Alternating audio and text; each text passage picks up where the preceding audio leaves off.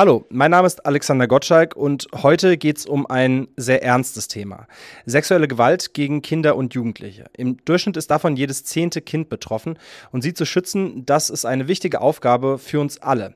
Deshalb bin ich heute zu Gast in der Wildwasserberatungsstelle in Gießen. Hier werden Menschen beraten, die in ihrem Alltag mit sexuellem Missbrauch und sexueller Gewalt zu tun haben, egal ob Kinder, Eltern, Freunde, Nachbarn oder Lehrkräfte. Und hier wird gerade ein Projekt vorbereitet, das einzigartig ist in ganz Deutschland und das in Zukunft für ganz viele andere Städte ein Vorbild sein soll. Der erste Bürgerrat für den Schutz von Kindern und Jugendlichen vor sexueller Gewalt. Und bei mir ist jetzt Julia Birnthaler, die hat den Bürgerrat mitorganisiert. Frau Birnthaler, wie genau muss ich mir denn den Bürgerrat vorstellen? Was passiert denn da? Am Samstag treffen wir uns mit ungefähr 20 Personen, die sich bisher angemeldet haben, mit dem Ziel, Fragen zu diskutieren, die wir als Fachkräfte haben, aber als Fachkräfte eben nicht beantworten können, weil es um die Perspektive von Bürger und Bürgerinnen geht. Okay, was, was sind das für Fragen? Was erhoffen Sie sich davon? Was soll dieser Bürgerrat denn ganz konkret bringen?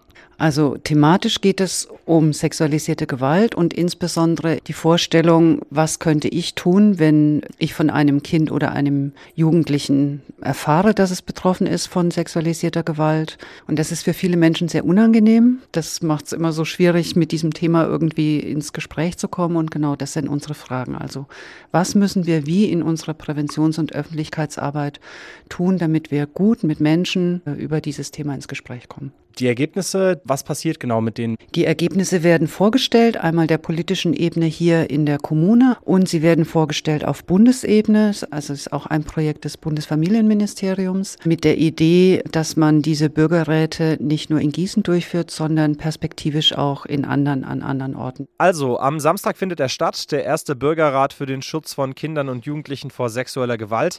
Anmelden kann man sich noch bis morgen. Infos dazu gibt es auf der Internetseite von Wildwasser.